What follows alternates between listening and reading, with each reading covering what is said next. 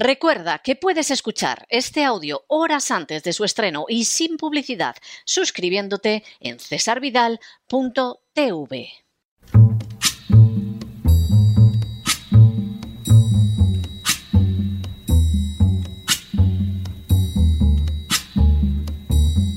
La voz con César Vidal, desde el exilio.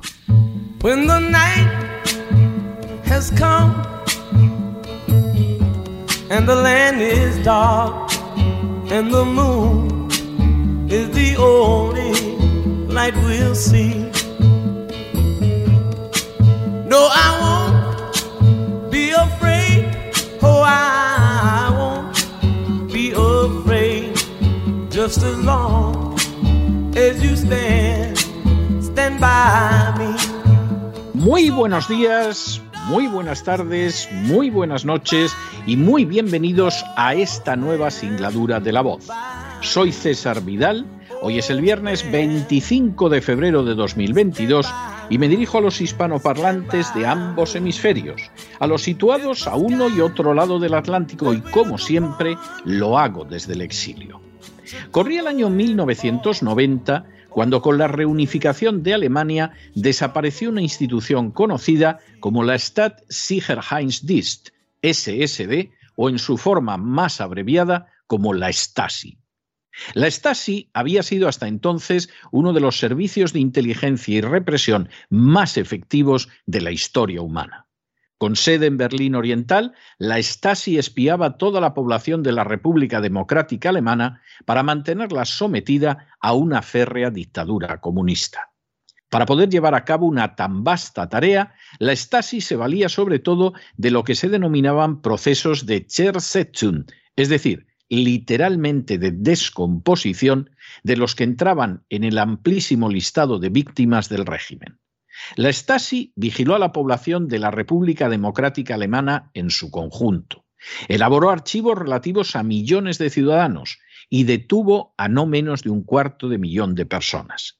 Con todo, la clave del éxito de la Stasi estuvo no en sus medios, que eran muchos más limitados que los de otras policías secretas, sino en la creación de una inmensa red de informantes.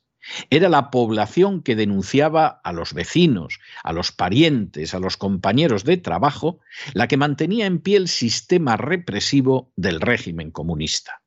Hasta su desaparición, los sicarios de la Stasi fueron conscientes de que esa era la pieza fundamental de su pavoroso sistema represivo. En las últimas horas hemos tenido nuevas noticias sobre las nuevas estrategias adoptadas por la agencia tributaria para expoliar todavía más a los contribuyentes. Sin ánimo de ser exhaustivos, los hechos son los siguientes. Primero, el Ministerio de Hacienda premiará a los delatores y más concretamente a aquellos que le remitan facturas de las transacciones que hayan tenido con pequeñas y medianas empresas y autónomos con el fin de controlar a este colectivo.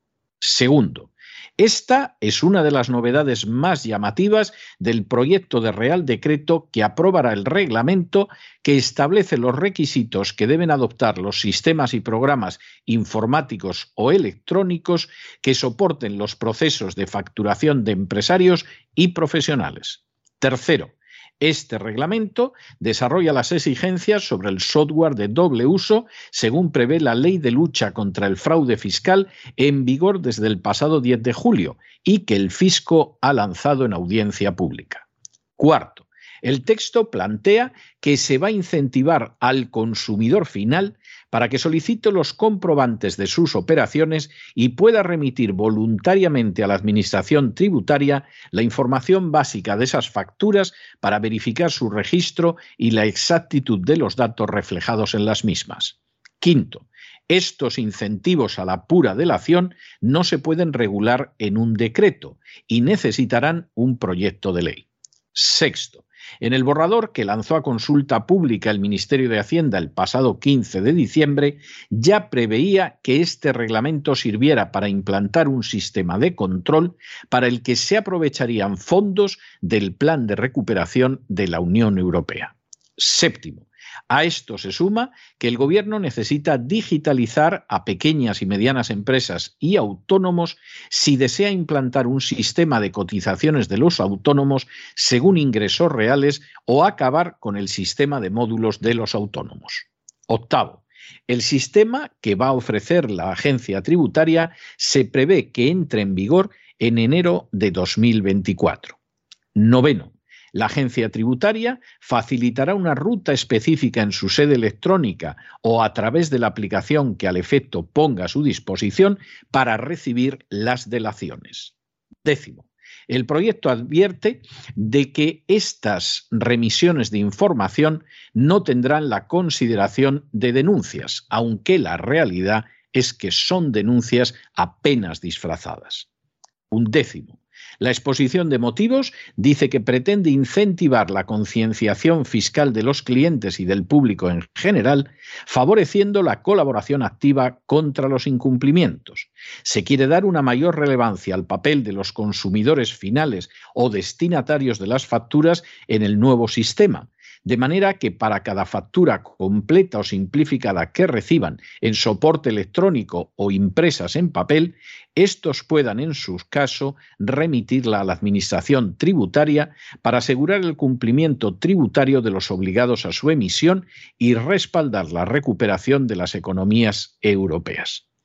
Duodécimo de manera bien significativa y añadiendo más inseguridad jurídica a las acciones de los buscabonus de la agencia tributaria, el concepto de consumidor final no tiene desarrollo alguno en el marco legal. Décimo tercero, el proyecto también reconoce sus objetivos recaudatorios y dice que la Administración tiene el reto de modernizar el sistema fiscal con una estrategia basada en el ensanchamiento de las bases imponibles, en el fomento del cumplimiento tributario y en el reforzamiento de la asistencia al contribuyente. Décimo cuarto. Todo entrará en vigor de inmediato una vez que el decreto se publique en el Boletín Oficial del Estado, lo que puede suceder en un par de meses y previsiblemente antes de junio. Décimo quinto.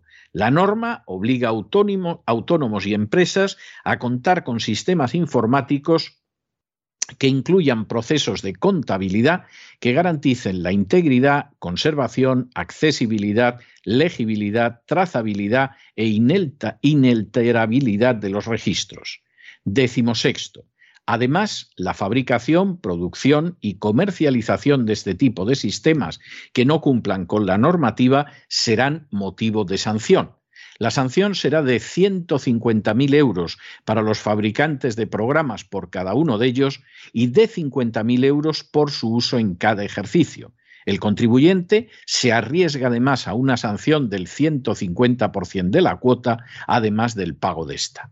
Y decimos séptimo, el sistema sin duda permitirá a la agencia tributaria saquear más a los contribuyentes, oprimirá todavía más a los autónomos y pequeñas y medianas empresas, y como remate constituye un atentado contra la posibilidad de competencia. El sistema político español tiene los ropajes de una monarquía parlamentaria, pero oculta una realidad propia del antiguo régimen, el previo al estallido de la Revolución Francesa.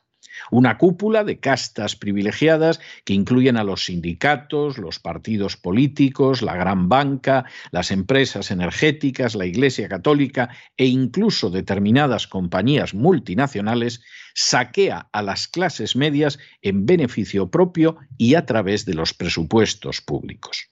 Uno de los instrumentos privilegiados en esa tarea de expolio, saqueo y robo de las clases medias es la agencia tributaria que no solo viola sistemáticamente la legalidad, como demuestra que pierda más del 51% de los casos que llegan a los tribunales, sino que además es utilizada en tareas de acoso de disidentes y de filtración de datos en la lucha política, como ha quedado de manifiesto recientemente en relación con el hermano de Isabel Díaz Ayuso, presidenta de la Comunidad de Madrid.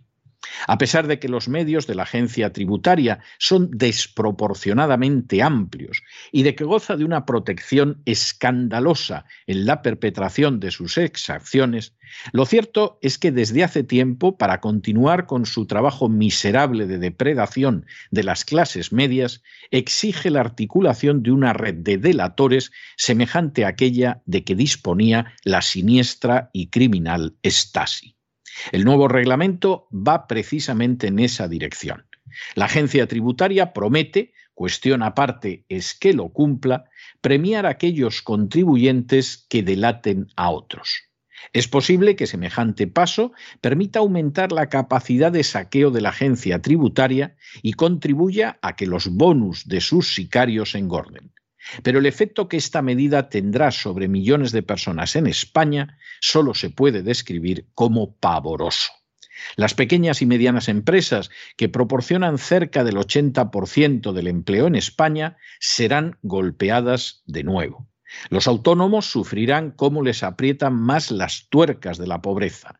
Y de manera especial, estas pequeñas y medianas empresas se verán reducidas a una situación en que cada vez les será más difícil competir con las compañías grandes. En otras palabras, la agencia tributaria contribuirá de manera decisiva a ayudar a los peces grandes a devorar a los peces chicos, por supuesto sin importarle las secuelas de desempleo y miseria que provocará semejante conducta. A fin de cuentas, como los sicarios de la Stasi, los esbirros de la agencia tributaria se limitan a obedecer órdenes, y eso sí, a cobrar recompensas en forma de bonus. Pero no se dejen llevar por el desánimo o la frustración, y es que a pesar de que los poderosos muchas veces parecen gigantes, es solo porque se les contempla de rodillas, y ya va siendo hora de ponerse en pie. Mientras tanto, en el tiempo que han necesitado ustedes para escuchar este editorial, la deuda pública española ha aumentado en cerca de 7 millones de euros. Y quién sabe, en el futuro es posible que una parte de esa deuda vaya a recompensar a los miserables delatores que denuncien a sus propios conciudadanos ante los sicarios buscabonus de la agencia tributaria.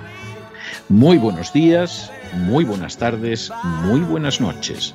Les ha hablado César Vidal desde el exilio. Que Dios los bendiga.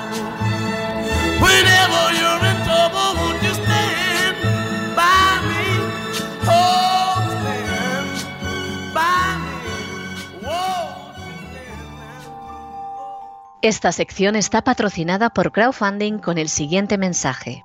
Nuestro Señor Jesucristo, el único Dios verdadero, es misericordioso y nuestro Salvador.